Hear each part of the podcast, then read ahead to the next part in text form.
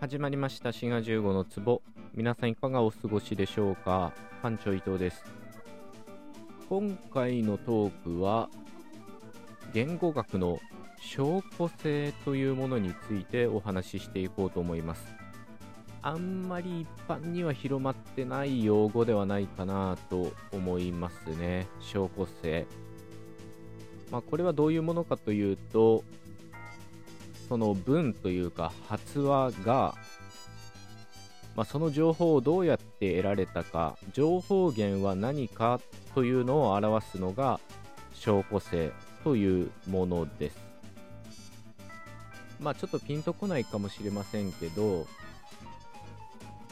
例えばね天気予報によれば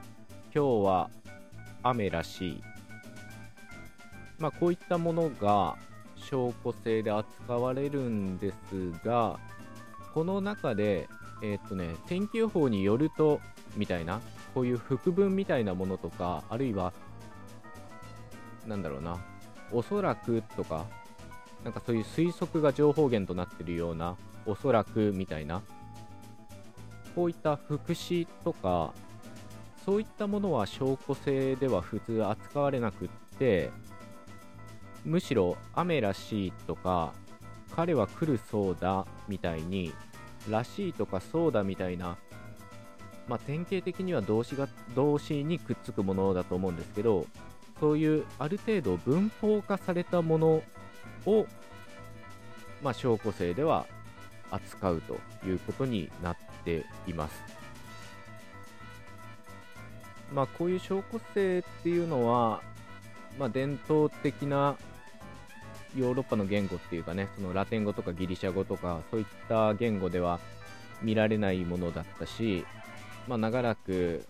言語学でも扱われてこなかったもので、まあ、比較的新しい概念と言えるかもしれません。で、今回特に取り上げたいと思うのは、パプアニューギニアのフォエ語っていう言語です。このフォエ語っていうのは、トランスニューギニア語族っていうまあ、言語のグループに属すもので、この間ね、オクサプミン語っていう、また別個のパプアニューギニアの言語の話をしたんですよね。で、その時に、このフォエ語の話もしようと思ってたんですけど、まあ、そっちはそっちで話盛り上がっちゃったんで、まあ、今回はフォエ語の証拠性についてお話ししていこうと思います。滋賀15のツボこのフォエ語っていうのは証拠性について厳しく厳格にこう区別する言語なんですね。例えば、来るっていう動詞は、ワブゲゲっていうらしいんですね。ワブゲゲ。この形は、話者が直接体験したことにしか使えないみたいです。だから、ある意味、その情報源っていうのは自分自身の体験っていうことになります。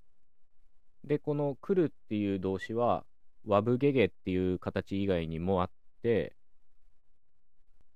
ワボバアエっていうと、これはその情報源を目で見たっていう視覚的な情報に頼ってますっていう意味になるらしいんですね。ではその情報源が視覚的に捉えた場合じゃない場合、つまり匂いを嗅いだとか、耳で聞いたとか、見る以外の方法でその情報を得たっていう時は、わびだあえっていう別の動詞の形を使うんですね。これはなかなか面白いですよね。例えば、男がわぼばあえって言った場合は、その男が来るのを見ているっていうことになるんですけど、男がわびだあえっていうと、その姿は見てないんですけど、足音とかで、まあ、あるいは香水の匂いとか、まあ、そういうので、男が来ていることがわかるっていう意味なんですね。で、他にも、その情報源を表す言い方はあって、そういう自分の感覚で情報を得たわけじゃなくて、情報源が自分の推測に頼ってる推測からそういうことがわかるっていう場合も、また別の動詞の形を使うんですね。このフォエ語の証拠性のシステムっていうのは、動詞の活用みたいなもので、例えば、ラテン語みたいなね、ヨーロッパの言語で、一人称、二人称、三人称、まあ、あるいは単数複数で動詞の形がいちいち変わるように自分がその情報をどうやって得たかその情報源によって動詞の形をいちいち変える言語ということになります。こういう証拠性のシステムっていうのはフォエ語をはじめとするパプアニューギニアの言語だけの特徴ではないんですね。いろんな言語で見られる現象ではありますけどまあ、フォエ語はかなりシステマチックに証拠性を表しているということです。滋賀15の壺日本語だって証拠性を表さないわけではないです。まあ、今までも何回か言ってますけど、例えば、男が来るらしいとか、来るそうだみたいな言い方をすると、これは話者がその情報を直接入手したというよりは推測とかねあるいは伝聞によって情報を得たということを表しています。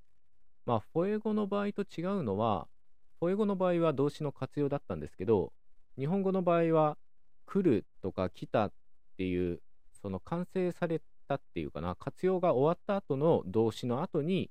まあ、らしいとかそうだとか、まあ、そういうものがくっついてるっていうことですね。日本語にも話者のその発話の情報源が直接的ではないその知覚的な情報に基づいてないっていうことを表すものはたくさんあって、まあ、今言った来るらしい来るそうだもそうだけど来るっぽいとか来るみたいだとかその情報を間接的に入手したっていうことを表していると言ってもいいかもしれません。まあ、さっきフォエ語で話者が事態に直接関わってる場合に用いられる形式があるみたいな言い方をしましたけど、まあ、ワブゲゲっていうと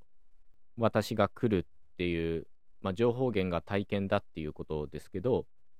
まあ、これと似たものは日本語にもあって、特に願望を表すようなものですね。あるいは感情とか感覚を表すようなもので、水が欲しいって言った場合、これは主語は一人称じゃないとかなり厳しくて、主語が話して以外の場合、つまり話者が体験してないものの場合は、ガルっていうのをつけるのが普通だと思います。欲しがっているとか痛がっている、熱がっている、嬉しがっているみたいに、日本語の場合も、まあその体験してるかどうかによって、動詞の形を変えてると言ってもいいかもしれません。というわけで、今回のトークは証拠性というもののお話をしました。で、例に挙げたのはパプアニューギニアのフォエ語っていうもので、まあ、全然馴染みがない言語だと思うんですけど、似たような仕組みは日本語にもあって、その情報源は何なのかっていうのを動詞の形を変えることによって表すという点では、まあ、共通しているということなんですね。というわけで、今回のトークはここまでということで、最後まで聞いてくださってありがとうございました。番組フォローを忘れずにお願いいたします。ではまた次回のトークでお会いいたしましょう。お相手はシガ15でした。